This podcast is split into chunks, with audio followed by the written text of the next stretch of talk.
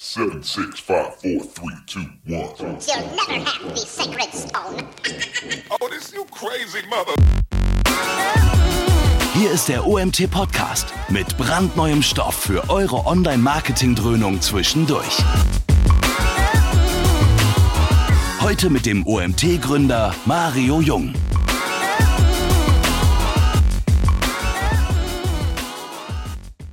Ja, ich begrüße euch zu unserem nächsten Webinar. Nachdem das letzte Jahr ausgefallen ist, freue ich mich heute um äh, besonders, dass trotz Coronavirus Thomas Zeit hat für uns. Ich musste dieses Wort einmal sagen, weil ich bin, ähm, also wie soll ich sagen, so, so perplex, was für eine Hysterie ausge sich äh, ja, in den letzten Tagen entwickelt hat. Jetzt habe ich schon von der ersten Konferenz die Anfrage bekommen, dass sie vielleicht ausfällt und verlegt wird. Welches es ist, darf ich noch nicht sagen. Aber also lange Rede, kurzer Sinn, unser Online-Format wird leben und dementsprechend brauchen wir uns hier auch nicht die Hände zu schütteln und wir haben keine Probleme. Lieber Thomas, ich freue mich, dass du da bist und dass du nicht dieser eine Fall aus Berlin bist.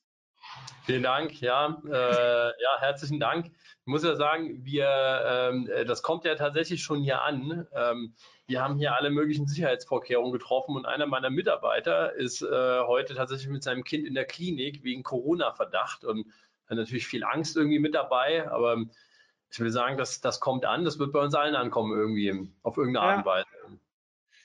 Ja, hoffen wir es äh, irgendwie nicht. Wenn es kommt, dann kommt es. Was sollen wir machen? Online-Webinare Online können wir weiter durchführen.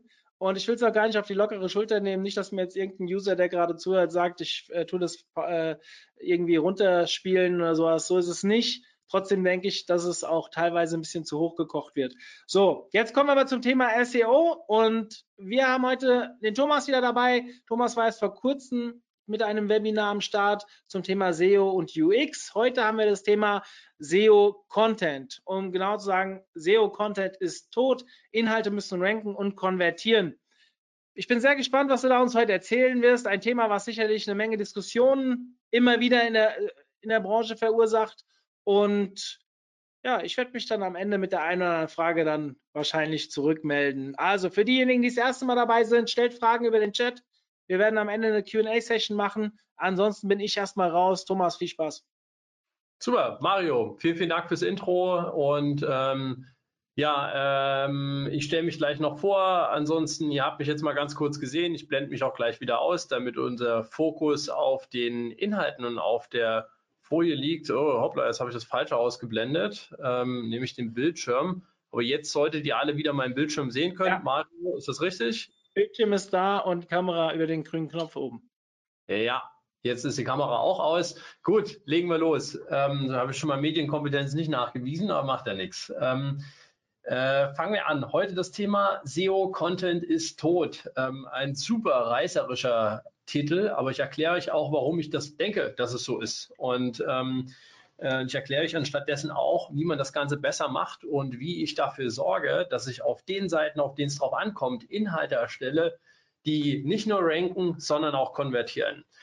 Legen wir mal los, ganz kurz bei mir. Ähm, ich bin Thomas, ich bin Gründer und Geschäftsführer von Lieb und äh, Lieb ist eine Agentur aus Berlin, die beschäftigt sich genau mit zwei Dingen. Ähm, das eine ist äh, SEO-Optimierung, das machen wir seit 2009 und äh, machen letztendlich alles von On-Site-Optimierung, die Beratung dazu bis zu Off-Page, was wir selber durchführen. Das Ganze machen wir mit Muttersprachlern für eigentlich die größten Kernmärkte in Europas. Ähm, und die zweite Säule ähm, ist letztendlich die, die dafür sorgt, dass der Traffic, egal wo er herkommt, sei es nun, ob er über SEO kommt oder über AdWords oder was auch immer, dass euer Traffic besser konvertiert. Und wir machen eine ganze Menge Dinge. Wir erstellen Landingpages, wir analysieren die, wir machen AB-Testing, sowas machen wir auch bis zu 100% erfolgsbasiert und so weiter und so fort. Und ähm, unser heutiger Vortrag ist eigentlich äh, praktisch eine, eine, eine, Mischung aus beiden Themen. Ähm, wir glauben, dass beide Themen SEO und Conversion-Optimierung ganz eng zusammengehören, äh, weil es wahnsinnig viele Schnittstellen zwischen beiden gibt und ähm, äh, ihr werdet auch gleich verstehen, warum das so ist. Ja, wir haben knapp 60 Leute, irgendwas um 50 Kunden und ja, letztes Jahr hatten wir so eine schöne 10 Jahre Sause hier in Berlin. Und ähm, um jetzt mal so ein bisschen loszulegen, ähm, äh, gucken wir mal ein kleines bisschen in die Historie. SEO war ja vor zehn Jahren in etwa noch so. Ähm, da gibt es einen Google-Algorithmus, es gab einen, gibt es ja immer noch, und äh, der basiert auf äh, 110 Ranking-Faktoren und alle, so wie sie da sind, konnte man vor zehn Jahren äh, in etwa in diese drei Säulen hier einteilen. Ähm, nämlich, ja, mal von rechts angefangen, also erstmal technische Faktoren. Ähm, Google muss die Seite überhaupt mal irgendwie crawlen können, ähm, damit überhaupt irgendwas ranken kann. Und dann ist da so ein Haufen anderes Zeug drin, wie Hreflangs und Robots.txts und ähm, Ladezeiten und so weiter und so fort. Ja, das ist alles in der Tech-SEO-Säule ähm, drin. Ähm, und die zweite Säule, die sicherlich super relevant ist, natürlich die Content-Säule. Ähm, wenn Google keine Relevanz zwischen einer Seite und einem bestimmten Keyword oder, oder mehreren, einem Keyword-Set herstellen kann, dann wird es auch niemals dafür ranken. Und das dritte sind einfach Backlinks. Setze ich keine Backlinks im transaktionalen Bereich, dann werde ich auch nicht ranken. Und so sah das mal so vor grob zehn Jahren aus. Und ähm, wenn man dann mal, kann man sich mal im Archive angucken, auf archive.org, wenn man dann mal bei Zalando geguckt hat in die Kategorie Kinder Sportshirts, dann gab es diesen wunderschönen Content hier am Ende der Seite.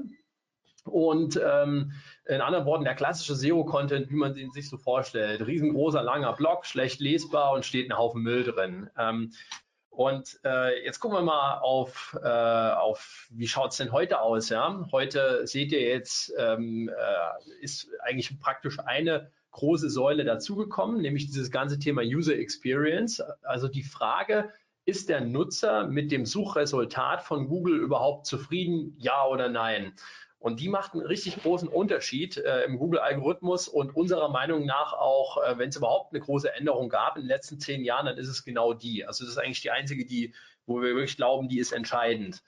Und ähm, dann sieht der Content heute mal so aus, so sieht es bei Notebooks billiger aus, sieht irgendwie so ähnlich aus wie bei Zalando, sind aber so ein paar äh, Bilder dazwischen. Ähm, bei einem, äh, ich glaube, das ist Otto hier, wenn ich mich nicht täusche, da sieht es dann so aus, die haben sogar mal ein Inhaltsverzeichnis, aber ansonsten ist es doch immer noch so der, äh, wie heißt das, der alte, nee, der neue Wein aus alten Schläuchen oder ihr wisst, was ich meine. Und bei Zalando sieht es im Übrigen immer noch so aus. Und ähm, jetzt ist mal so ein bisschen die Frage, äh, es, es, geht ja hier um User Experience und um ein zufrieden, hoppla, äh, um ein Zufriedenstellen ähm, des, des Nutzers. Moment, jetzt habe ich mich hier verklickt. Gib mir mal eine Sekunde. Ja, perfekt. Wir wollen auch den Nutzer zufriedenstellen. Und der Punkt ist, mit so einem Content werden wir den Nutzer nicht zufriedenstellen. Wie machen wir das denn jetzt? Generell fangen wir mal da an. Ähm, der First View einer Webseite ist super entscheidend, um den Nutzer happy zu machen. Mal egal, ob der via AdWords gekommen ist oder äh, via SEO oder wie auch immer. Kommt der Nutzer an auf einer Seite, dann stellt er sich drei Fragen, nämlich, bin ich hier richtig? Was habe ich davon, wenn ich hier bleibe? Und kann ich dem Anbieter vertrauen? Und äh, an der Stelle ähm, kommt einfach mal eine ganz kurze Überleitung, ähm, die, ich, die ich jetzt ganz gerne immer mal bringe, nämlich es gibt zwei wirklich relevante Bücher, auf denen basiert eigentlich ganz viel von dem, was wir im Team Conversion Optimierung und eben auch im Team SEO machen ähm, weil wir ja versuchen, den Nutzer zufrieden zu machen. Also müssen wir ihn verstehen.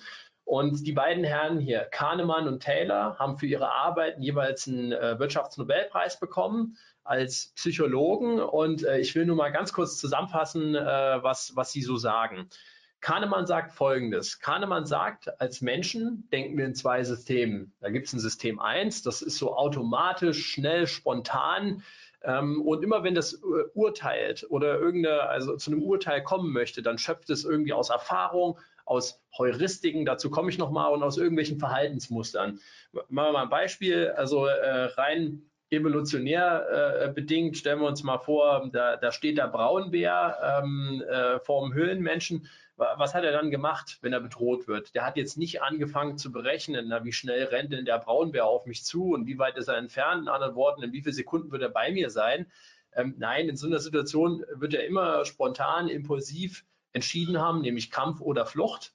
Ähm, und wenn wir da mal genauer drauf gucken, dann ist dieses System 1 praktisch eins, ja, was uns die äh, Arterhaltung irgendwo ähm, äh, gesichert hat. Ähm, äh, es liegt eben, es, es, urteilt sehr, sehr schnell und spontan. Dadurch macht es auch immer mal einen Fehler, ähm, aber in der Summe fahren wir damit gar nicht so schlecht. Und dagegen steht das System 2. Das ist schlau, das ist logisch und langsam und, und rational und ähm, äh, es, äh, es, schöpft so sein Urteil aus Berechnungen und äh, aus, aus Wissen und solchen Dingen. Ähm, dass dieses System, was immer zum Einsatz kommt, wenn ihr denkt, wenn ich euch eine schöne Rechenaufgabe gebe, wie rechne mal 379 mal 16 aus, dann rattert es oben im Kopf und das kostet Energie. Und jetzt müsst ihr euch vorstellen, unser Gehirn ist eine Aufwandsvermeidungsmaschine. Und das sagt auch Kahnemann. Kahnemann sagt, wir als Menschen sind im System 1 in 95 Prozent aller Entscheidungen, die wir treffen. Und, ähm, und das spricht jetzt ganz doll dem zuwider, dass man Webseiten macht, die für das, äh, für, ja, für Menschen sind, die, die schlau, logisch und, äh, und rational die Seite von links oben nach rechts unten lesen. Und wenn es jetzt so ist, dass wir also so automatisch und so schnell und spontan entscheiden, ähm, äh, und das tun wir dann eben praktisch auch auf Webseiten, dann ist es eben so, dieses System 1, das funktioniert in einem, äh, in einem Bruchteil von einer Sekunde. Also haben wir also maximal eine Sekunde Zeit, um den Nutzer abzuholen. Und das bedeutet, wir haben eigentlich nur den First View, um den Nutzer abzuholen. Das ist der einzige Ort. Und ähm, mal mit dieser kleinen Vorrede, ja, dann soll es heute darum gehen, wie baue ich denn Content für transaktionale Seiten? Transaktionale Seiten sind die, auf denen Kohle verdient wird. Also in anderen Worten, äh, im Online-Shop meine Kategorie Darmschuhe, also irgendwie so eine Art von Money-Landing-Page, die ich so habe. Und ähm, ich schaue mal ganz kurz nochmal schematisch darauf, wie ein Ranking entsteht. Und in der Regel, ähm, äh, so einfach sieht es nicht aus. Also da gibt es eine neue URL, irgendeine neue Webseite kommt mit der, ähm, mit der Seite, keine Ahnung, slash Herrenschuhe um die Ecke und Google fängt die mal an zu ranken. Hier links oben auf Platz 10.000, irgendwo im Nirvana und das Ding soll jetzt bis auf Platz 1. Wie, wie sieht das generell aus und wie wirken die Säulen auf das Ranking? grob sieht es mal so aus. Diese technischen Faktoren, die semantischen, also die Content-Faktoren und Brand-Faktoren, die ich heute so ein bisschen vernachlässige, die sorgen dafür, dass das Ding mal irgendwie aus dem Nirvana nach vorne kommt, in die Top 20, 30, 40, irgendwie sowas, ja, in der Preislage. Und die Backlinks sind, die pushen dieses Ding nach vorne in die Top 10, in die Top 5, in die Top 3 und auf Platz 1. Und ab dem Punkt, wo das Ding in der Top 10 ist, fängt es ja an, Traffic von Google zu generieren. Und wir wissen, der Traffic ist auf den Plätzen 1 bis 5. Eigentlich, wenn wir nochmal genauer sind, auf 1 bis 3 beziehungsweise 1, auf Seite 2 ist überhaupt nichts mehr, nämlich unter einem Prozent. In anderen Worten, ähm, da habe ich keine Daten, die ich auswerten kann. In anderen Worten, wenn das Ding einmal anfängt zu ranken, dann entscheiden Nutzersignale darüber, ob es dort bleiben wird, ob es steigt oder ob es ab zack, wieder nach unten geht. Und das ist der riesengroße Unterschied zu äh, SEO vor zehn Jahren, ähm, äh, wo es einfach diese Usability ähm, Nutzersignalsäule noch nicht gab. Da konnte man jeden Schrott nach oben optimieren, einfach Hauptsache Budget und zack, das Ding geht hoch und die Zeit ist vorbei. Und wenn es jetzt immer um Content geht und um SEO, dann geht's, ich lese dann immer hier Abhandlungen über Termfrequenz, WDF, IDF, Termfrequenz, Termfrequenz, Termfrequenz, also in anderen Worten, eine Form der Keyword-Dichte, nennen wir es jetzt mal so vereinfachend. Und ich frage mich dann immer, und dann? Und ähm, wie muss man denn jetzt so einen Content machen, damit der ganze Kram funktioniert? Ähm, gehen wir mal von so einem schönen Alltagsbeispiel aus. Und ähm, wir haben hier mal die komplette Seite ähm, von Akkuschraubern, die Kategorie Akkuschrauber beim Hagebaumarkt. Das ist das ganze Ding hier von, von oben bis unten, hier ganz klein, keine Angst, wird gleich größer dann sehen wir, hier oben haben wir den First View, also das, was der Nutzer eigentlich sieht, ähm, wenn er auf die Seite kommt. So sieht das aus hier ähm, und das ist unsere Seite. Und ich glaube halt, dass das nicht so wahnsinnig optimal ist, um den Nutzer richtig abzuholen. Jetzt gucken wir uns das ganze Ding nochmal an. Ähm, also ich will es gleich erklären, warum. Ganz einfach. Ein First View haben wir hier oben und den Content, den haben wir hier unten an diesem, äh, das ist der typische SEO-Content, der hier unten rangeklatscht ist.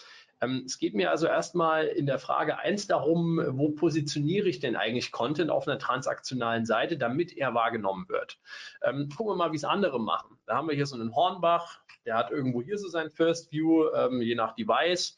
Und dann sehen wir hier oben eher so informationellen Content. Da ist so ein Ratgeber, Begriffe der Mechanik, ein Akku für alle Geräte. Klickt man da mal so ein bisschen drauf, dann sieht man, wenn man klickt, dann verlässt man die Seite und äh, kann sich dann schlau lesen über das Maschinenbarometer hier links und auf der rechten Seite ein Akku für alle Geräte. Und äh, wir sehen also ganz gut, hier oben ist viel Informationelles und unten sehe ich noch so ein bisschen Transaktionelles plus links auch eher so transaktionelle Filterung. Und ähm, schauen wir da jetzt mal drauf auf das Ganze. Ich glaube, das ist nicht so optimal. Warum? Weil wir hier den Nutzer, der auf dieser Seite ankommt, sofort von der Seite wegschicken. Und ob er wieder zurückkommt von diesen URLs, das ist fraglich. So, warum diese ganze Vorrede? Ich komme noch mal zu einem Punkt. Ähm, äh, eine ganz kurze Unterscheidung. Die Frage ist jetzt, was verkauft ihr für ein Produkt oder für Produkte? Und ich unterscheide immer gerne zwischen Commodities und erklärungsbedürftigen Produkten eine Commodity ist ein Ding, äh, was, wo ich ohne großes Federlesen das Ding einfach einkaufe ähm, und äh, wo ich nicht groß drüber nachdenken muss. Das ist vielleicht ein Verbrauchsartikel etc. Und ein erklärungsbedürftiges Produkt ist eben, ja, es steckt den Namen schon drin, was es ist. Eins, was sich nicht so ganz leicht erschließt und zumindest nicht für jedermann. Und da können wir mal klar sagen, ja, so ein Akkuschrauber hat mit Sicherheit mehr Informationsbedarf als ein Damenschuh. Also für mich jetzt zumindest. Ähm, und ähm, da können wir mal so grob sagen, je erklärungsbedürftiger ein Produkt ist, ähm, je mehr Auswahl oder Kriterien es gibt und je länger die Zeitspanne vom Erstkauf, vom Erstkontakt bis zum Kauf ist, desto eher spielt dann auch beratender Content eine Rolle. Ähm, das ist erstmal ganz wichtig. Wir gucken uns mal einen Akkuschrauber an. Wenn ihr mal das Keyword reinhaut in so ein W-Fragen-Tool wie Answer the Public, also einfach mal answerthepublic.com gucken oder gibt noch diverse andere Anbieter mit W-Fragen-Tools, dann sieht man ja alle Suchanfragen in Verbindung mit diesem Keyword und also welches, warum, welche, der, die, das, wohin, wo, wie, wann und so weiter.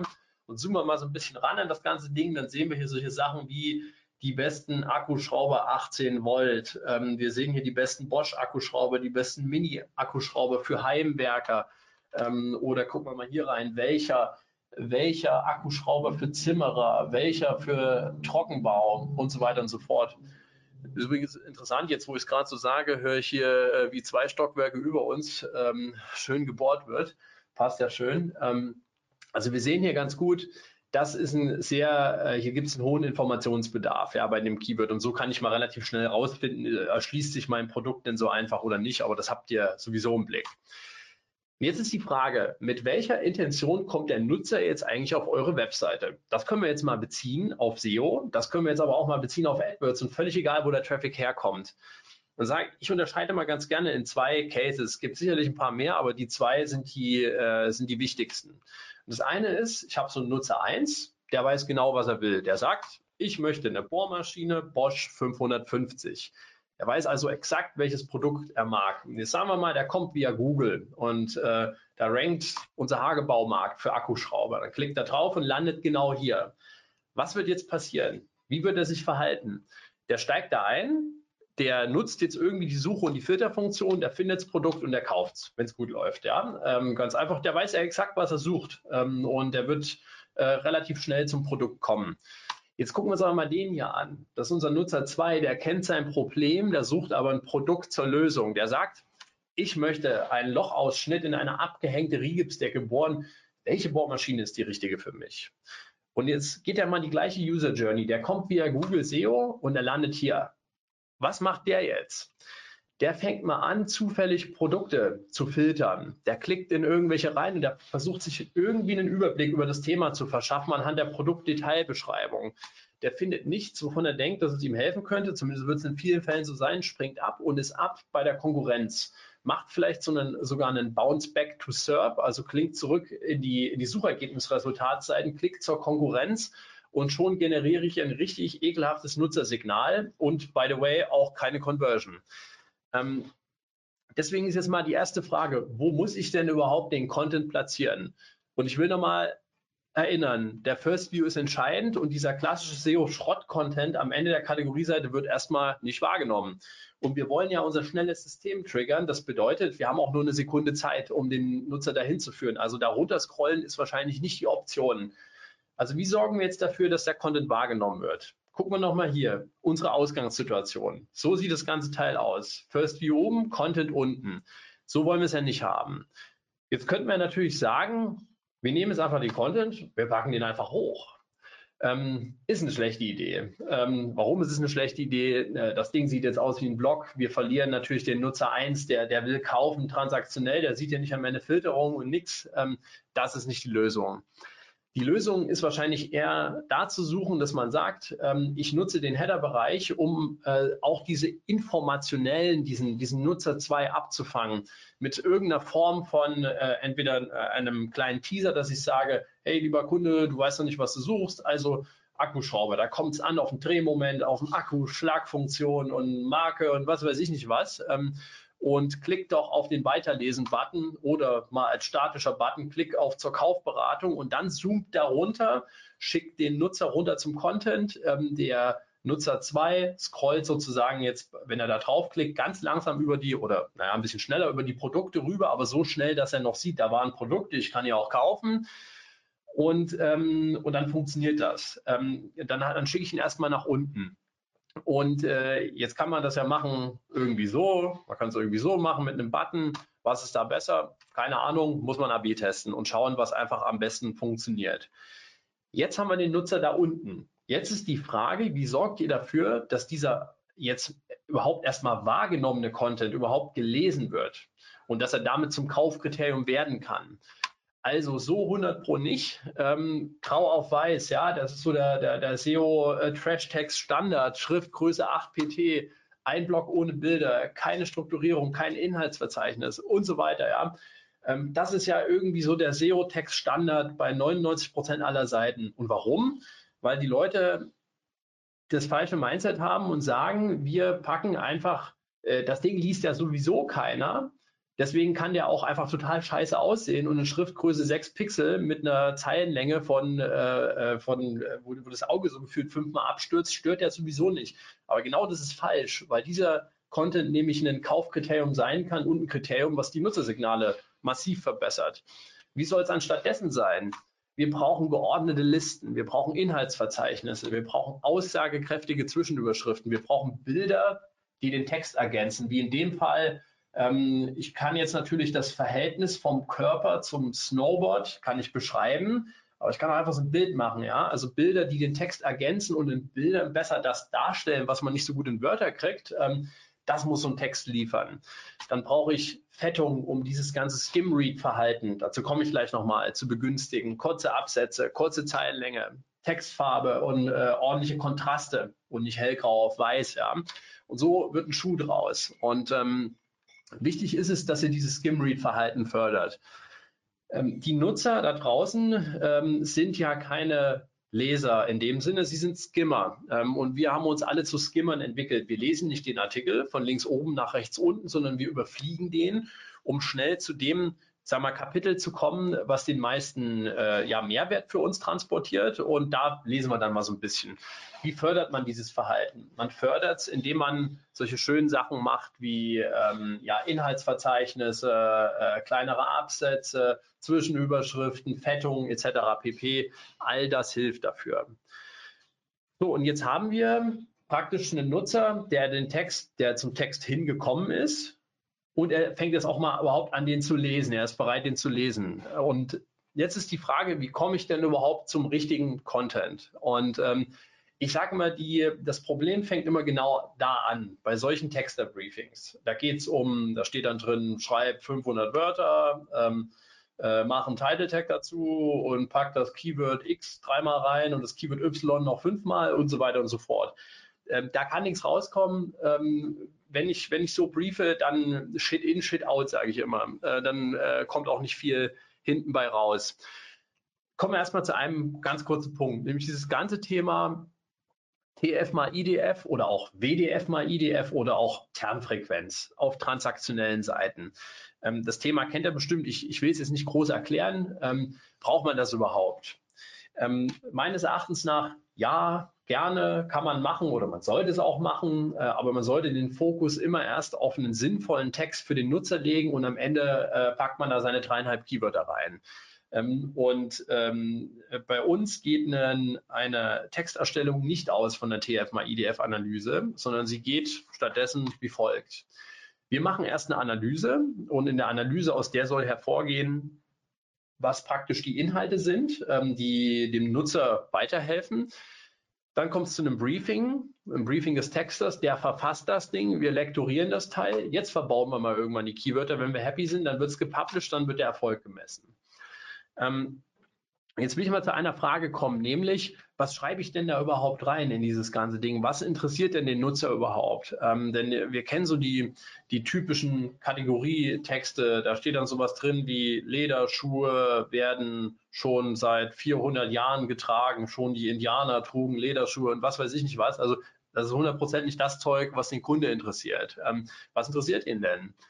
Wenn ich das rausfinden will, ähm, kann ich mich ziemlich nah an das ranheften, was Karl Kratz sein Ebenenmodell nennt. Wir haben das ein bisschen weiterentwickelt und ähm, ich will es mal ganz kurz erklären.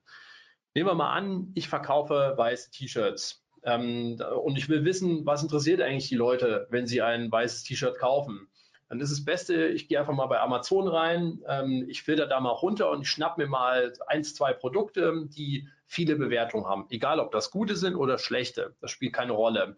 Ähm, und dann lese ich mir mal diese Bewertungen durch. Und da sehe ich da äh, allerhand interessante Sachen.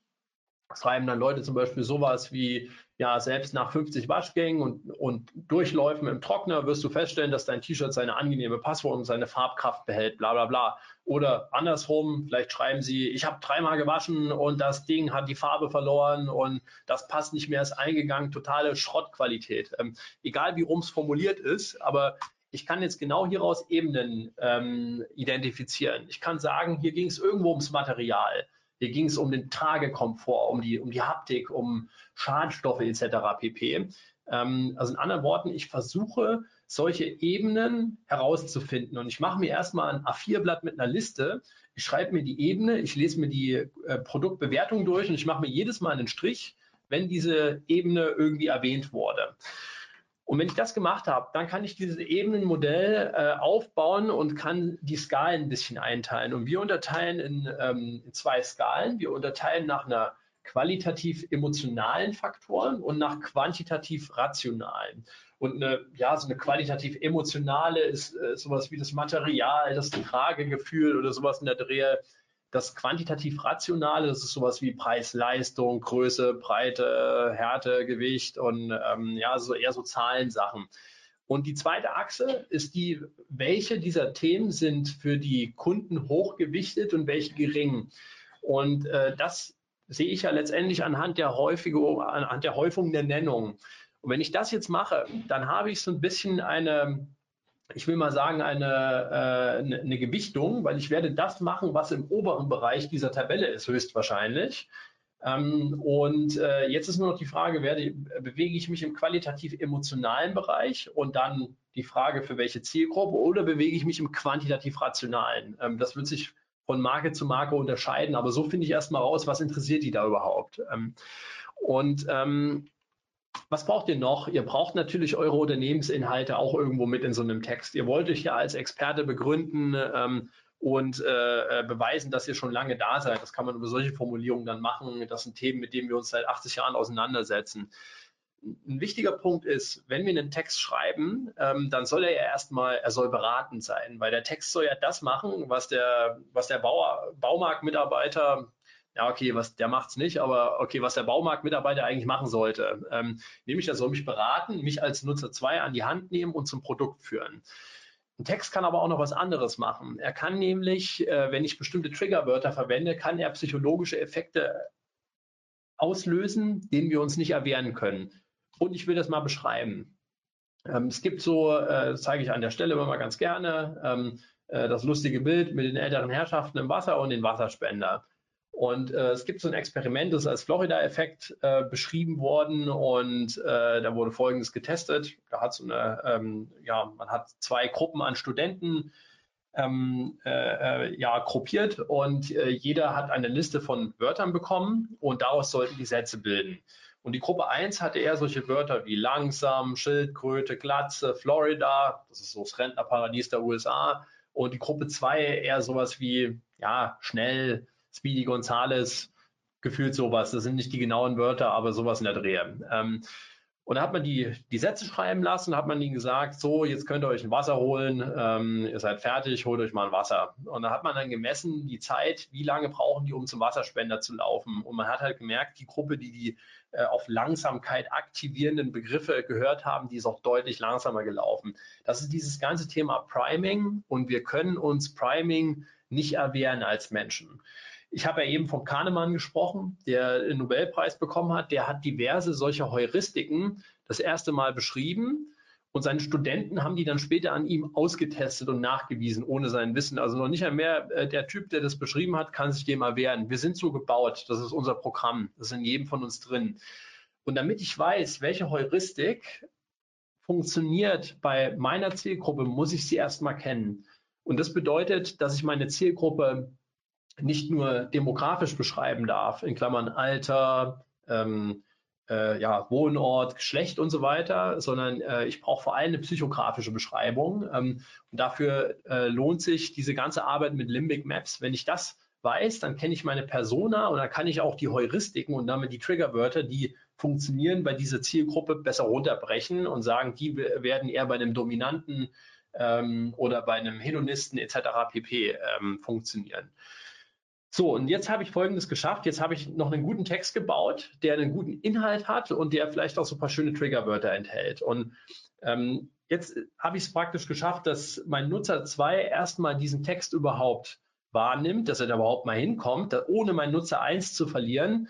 Ähm, und ich berate ihn so gut, äh, dass er äh, jetzt weiß, okay, was brauche ich denn eigentlich? Und er eine bessere Entscheidung beim Filtern treffen kann oder beim Suchen nach einem Produkt. Und Dadurch erlebe ich eine geringere äh, Bounce Rate, ich erlebe eine höhere Verweildauer, ich erlebe eine höhere Conversion Rate und das steigert Rankings. Und das ist sozusagen diese Synergie aus SEO und CAO, auf die es hier ankommt.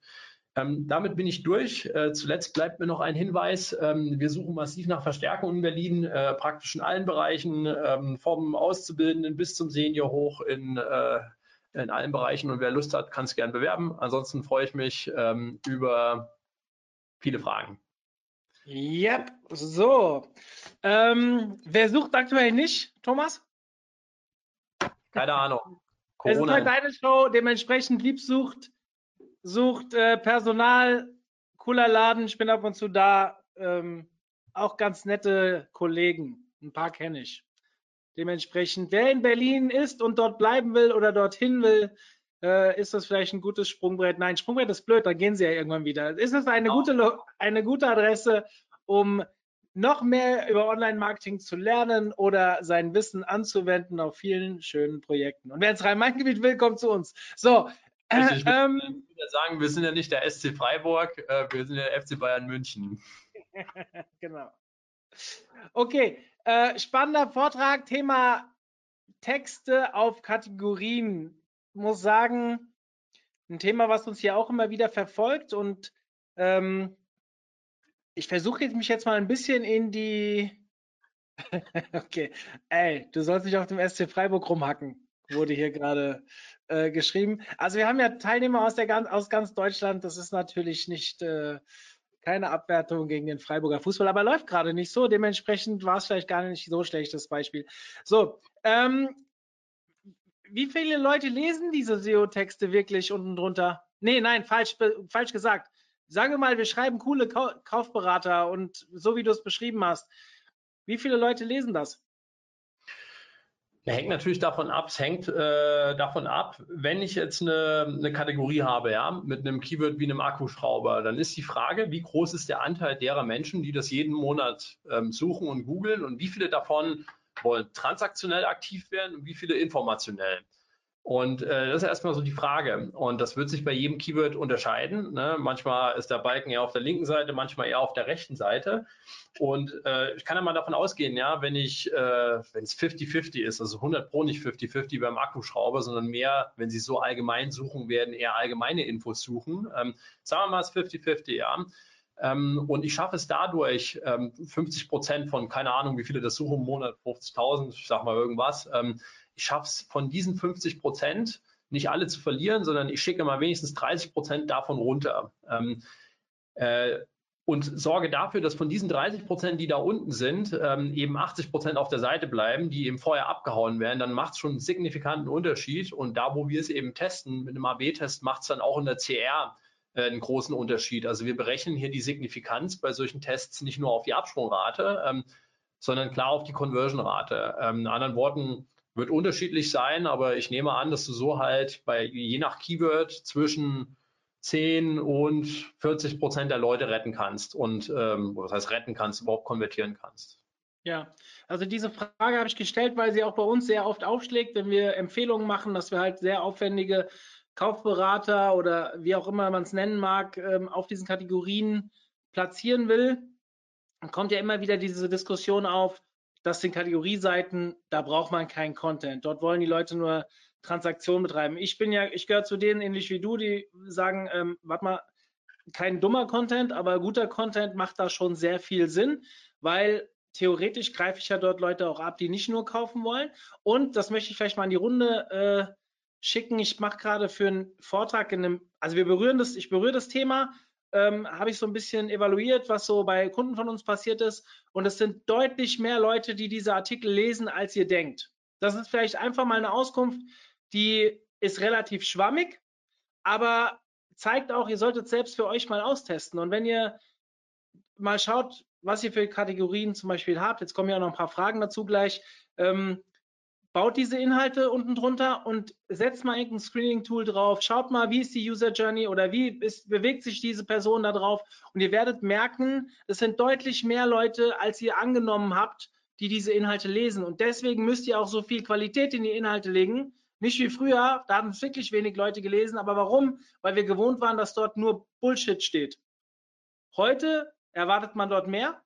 Die meisten oder einige, Salando sehen wir, hat es noch nicht damit angefangen, aber einige ähm, beherzigen das mittlerweile auch. Man findet schon ein paar echt coole Beispiele mittlerweile im Netz. Und dann verändert sich auch so ein Userverhalten auf Dauer. Und je mehr Qualität wir da reinlegen, desto mehr werden wir auch davon profitieren, glaube ich zumindest. Ja, glaube ich auch. Also Zalando ist ja jetzt nicht auf jeder Kategorie so schlimm. Ähm, und äh, die haben ja auch ein paar Kategorien mehr, muss man auch dazu sagen. Äh, aber ja, die ist nicht optimal. Hm. Wie messt ihr Erfolg von Content? Gibt es Tools oder KPIs? Traffic, Conversion. Also das sind, es gibt zwei Dinge. Ähm, das eine ist, wenn ich das Ding verbaue, ähm, dann äh, möchte ich meine Conversion-Rate vergleichen. Ich will es eigentlich mit AB-Test machen, aber wenn ich es nicht kann, dann muss ich wenigstens sequenziell machen. Also äh, den ersten Zeitraum mache ich sozusagen, ähm, habe ich meinen alten Text und den zweiten den neuen und ich vergleiche zwei Zeiträume oder ich mache einen Year-on-Year-Vergleich ja, in puncto Conversion-Rate. Äh, in puncto Traffic äh, praktisch auch so, wenn das Ding live gegangen ist, dann gucke ich mir an, wie verändert sich mein äh, organischer Traffic da drauf und dafür gucke ich mir Search-Konsole an und mache auch hier wieder äh, ein paar Monate danach einen Year-on-Year-Vergleich. Ähm, in der Regel will ich Year-on-Year machen, also ich will zum Beispiel das, das Q4 2020 mit dem Q4 2019 vergleichen. Ich will in der Regel nicht den März, April, Mai mit dem ähm, äh, August, September, Oktober vergleichen, weil viele von euch Saisonalitäten in ihren Produkten drin haben werden und nicht ein gleichbleibendes Suchvolumen, was eine flache Linie ist übers Jahr. Und aber das sind die Wege. KPIs gibt es noch hunderte andere, ähm, äh, die um zu gucken, wie viele Leute scrollen nach unten, kann ich alles auswerten, ja. Wie viele Leute von den Leuten, die nach unten gescrollt haben, kaufen dann? Wie ist das im Vergleich zu denen, die nicht nach unten gescrollt haben? Aber die Endmetrik, auf die es ankommt, ist ja die totale sozusagen. Also ich will total mehr Conversions, ich will total mehr Traffic. Ja, an der Stelle, bevor ich zu den nächsten Fragen komme, will ich kurz das nächste Webinar empfehlen. Wir haben am Freitag das nächste Webinar um 11 Uhr zum Thema, ich lese vor, dem Kunden das geben, was er will, nicht wonach er fragt. Bin gespannt, was da kommt. Ich habe den Inhalt noch nicht, äh, ja, ich weiß noch nicht, was genau der Inhalt sein wird, aber klingt schon mal interessant. Ich bin gespannt, wer final dabei ist. So, ähm, achso, ja, eine Anmeldung unter omt.de slash Webinare ist, glaube ich, klar, weil hier gerade jemand fragt. Hi Thomas, hi Mario, könnt ihr noch ein aktuelles Website-Beispiel für wirklich guten Content und SEO geben? Wir schicken dir eins hinterher zu. Meld dich mal ähm, entweder bei Thomas, du siehst die E-Mail-Adresse gerade, du kannst auch mir schreiben. Ich habe auch ein paar Beispiele im Zweifel. Ähm, und da melden sich jetzt gerade noch ein paar mehr. Schreibt Thomas, dann ist es seine Zeit. Nein, Spaß. Ähm, wenn ihr noch Beispiele braucht, ähm, schreibt Thomas. Ich sage nochmal in Klammer, ihr könnt auch mir schreiben und wir schicken euch ein paar Sachen raus, was man so machen kann. Ihr müsst jetzt nicht alle hier schreiben, dass ihr das auch haben wollt. Bitte schickt uns E-Mails, ja? Sonst macht ihr mir gerade meinen Chat unübersichtlich und ich finde die Fragen nicht mehr. So. Einfach kurze E-Mail raus ähm, und da gibt es diverse schöne Beispiele. Ja. Warum ist es sinnvoll, eine WDF-IDF Optimierung wahrscheinlich nach der Texterstellung zu machen? Ist das nicht doppelte Arbeit? Also nach der Texterstellung zum Beispiel, ich glaube, da ist die Betonung auf nach und nicht ja. während. Ist es nicht wirklich. Ähm, wenn man einen Text schreibt auf Basis von dem Ebenenmodell, dann hat man, äh, ob man es will oder nicht, ähm, wenn man es wirklich so gemacht hat, dann hat man schon diese ganzen relevanten Punkte eigentlich drin und man hat schon viele Keywörter drin. Ja, man hat nicht alle drin und so weiter. Man hat eins, zwei Punkte vergessen.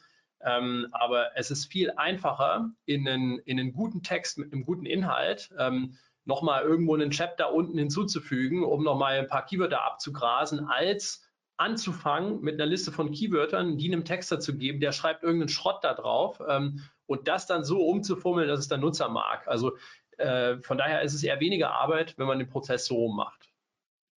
Ja, sehe ich genauso. Diese Ebenen zu erstellen, plus das letzte Modell, in Klammer, hab den Namen vergessen. Wie schätzt du hier den Zeitaufwand? Ebenenmodell, also äh, googelt nochmal Ebenenmodell Karl Kratz, könnt ihr im Karlscore gibt es noch mehr dazu. Das Einzige, was bei mir noch anders ist, ist meine Achsengewichtung. Ähm, äh, Zeitaufwand ist eigentlich, wenn man einmal drin ist, äh, grobe Stunde, äh, Stunde, anderthalb Stunde äh, pro Text, die man da reinsteckt in das Ding. Mhm. Ich habe ein erklärungsbedürftiges Produkt, ein Beratungskonzept für berufliche Veränderungen. Geht es damit auch so oder trifft das für mich nicht zu. Das trifft für dich ziemlich sicherlich auch zu. Ne? Wenn du ein Beratungskonzept hast für berufliche Veränderungen, dann wird ja irgendjemand eingeben, äh, keine Ahnung, Beratung, Leerzeichen, Jobwechsel oder sowas. Ja, das könnten ja die Keywörter sein. Und ähm, äh, jetzt musst du überlegen, was ist die Intention äh, von einem Menschen, der so ein Keyword eingibt? Und ähm, es kann ja verschiedenes sein. Entweder der sucht direkt einen Berater aus Fleisch und Blut, der wird dann vielleicht ein Transaktionaler sein, der, der wird direkt Anfragen, Lead-Formular machen. Da kann es aber auch sagen, äh, sein, wenn einer eingibt Beratung, Leerzeichen, Jobwechsel, äh, dass der einfach nach einem, einem kleinen E-Book sucht oder einem Artikel, wie geht man das an, wie bewirbt man sich etc. pp, wie findet man einen neuen. In anderen Worten, der hat eine ganz andere Intention. Also die Frage ist, ähm, welche Intention haben die Leute, die das eingeben von dem Hauptkeyword oder den Hauptkeywörtern, für die diese URL rankt und dann kannst du dir letztendlich beantworten, dass du wieder äh, praktisch einen transaktionalen Teil hast und einen informationellen und du musst eben bei dem First View abholen. Also in anderen Worten, ähm, das gilt höchstwahrscheinlich auch für dich, weil ich nicht glaube, dass deinem äh, dass keines deiner Keywörter so 100% transaktionell ist, dass du einfach nur im First View ein Lead-Formular hinknallst und fertig. Mhm. Hier kommt eine sehr interessante Frage. Was habt ihr für Erfahrungen gemacht? Inwieweit erkennt Google solche Kategorieseiten als informative Seiten und nicht mehr als transaktionelle Seiten? Dort laufe ich ja gegebenenfalls Gefahr, von Google anders gewertet zu werden. Google rafft ganz gut, dass eine, also ich will es mal so sagen, wenn meine, wenn diese Seite noch einen Haufen Signale dafür setzt, dass sie auch transaktionale Elemente hat, dann weiß Google ganz gut, dass es eine transaktionale Seite ist. Ähm, äh, für Google ist es aber auch so, sie wissen ja auch relativ genau, dass ein Keyword wie ähm, äh, Darmschuhe oder so, ja, dass das nicht 100% rein transaktional oder 100% rein informativ ist, ja, sondern dass es immer ein Mix aus beiden ist. Ähm, und von daher ähm, ähm, macht es in dem Sinne kein Problem. Was ich jetzt halt nicht machen darf, ist, wenn ich jetzt anfange äh, und baller meinen ganzen Content in First View und so weiter. Ähm, oder ich mache so einen, ähm, so einen Ansatz, wie den Chibo irgendwann mal gefahren hat, ja, mit einer endlos scrollenden Seite und so weiter. Wenn ich was tue, was die Erwartungen des Nutzers nicht erfüllt oder ein, eines Teils der Nutzers, dann werde ich nicht mehr ranken. Und die, äh, die Hauptfrage ist meines Erachtens nach weniger, ob jetzt Google sagt, du hast es eine transaktionale Seite und weil du da irgendwie 300 Wörter zu viel ranknallst, äh, wird die auf einmal eine, eine Magazinseite. Ja, das ist nicht die Hauptfrage, sondern die Hauptfrage ist, wie hole ich durch die Art und Weise, wie ich die Seite gestalte, am besten ähm, äh, äh, am besten alle Nutzer ab und diesen, diesen breiten Schnitt an, äh, ähm, an Nutzerintentionen, der eben nie eindeutig 100% links oder 100% rechts ist. Das ist für mich die Hauptfrage und weniger die, ob Google jetzt einschätzt, dass es eine Content-Seite oder nicht. Sondern erfülle ich die Nutzerintention von einem Großteil der Nutzer und, und tue ich es besser als die Konkurrenz, ähm, die auf äh, eine Positionierung vor oder hinter mir rankt. Das ist eigentlich die Kernfrage. Mhm. Jetzt sind hier noch zwei äh, Kommentare. Eins habe ich weggeklickt, aber es ging ums selbe. Ähm, da wird eher nach Feed konkreten Feedback zu einer Seite gefragt.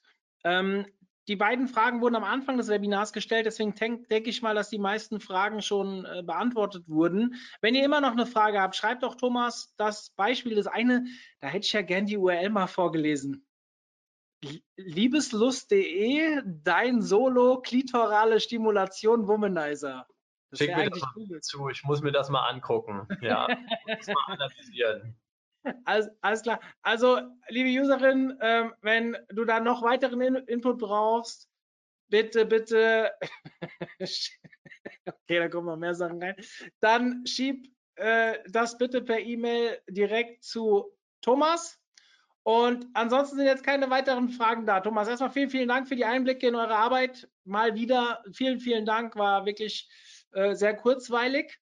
Und ich hoffe, dass ich euch alle am Freitag wiedersehe. Freitag, wie gesagt, mit einem äh, Seminar, äh, Webinar zum Thema, da geht es, glaube ich, viel um interne Suche. Ich habe eben mal die Beschreibung gelesen. Mal schauen, was da so kommt, mal was anderes. Und nächste Woche machen wir weiter mit Inbound-Marketing und E-Mail-Marketing. Also es geht wieder Schlag auf Schlag. Kommt vorbei und ja, hört zu kostet nichts und ist geil. Das habe ich übrigens schon mal gesagt und dann wurde mir im Nachgang gesagt, den Spruch soll ich öfters bringen. Deswegen kostet nichts und ist geil. So, Thomas. Super, äh, wir, waren, wir, waren, bei liquidoraler Stimulation. Das wäre noch, noch ein besseres. Äh, das gucke ich mir wie gesagt an. Ähm, ja, ansonsten, ja, vielen Dank. Äh, euch dann viel Spaß beim Umsetzen, so wie immer. Ja, in diesem Sinne, wir sind raus und Freiburg gewinnt am Wochenende. Ciao. Okay, ciao.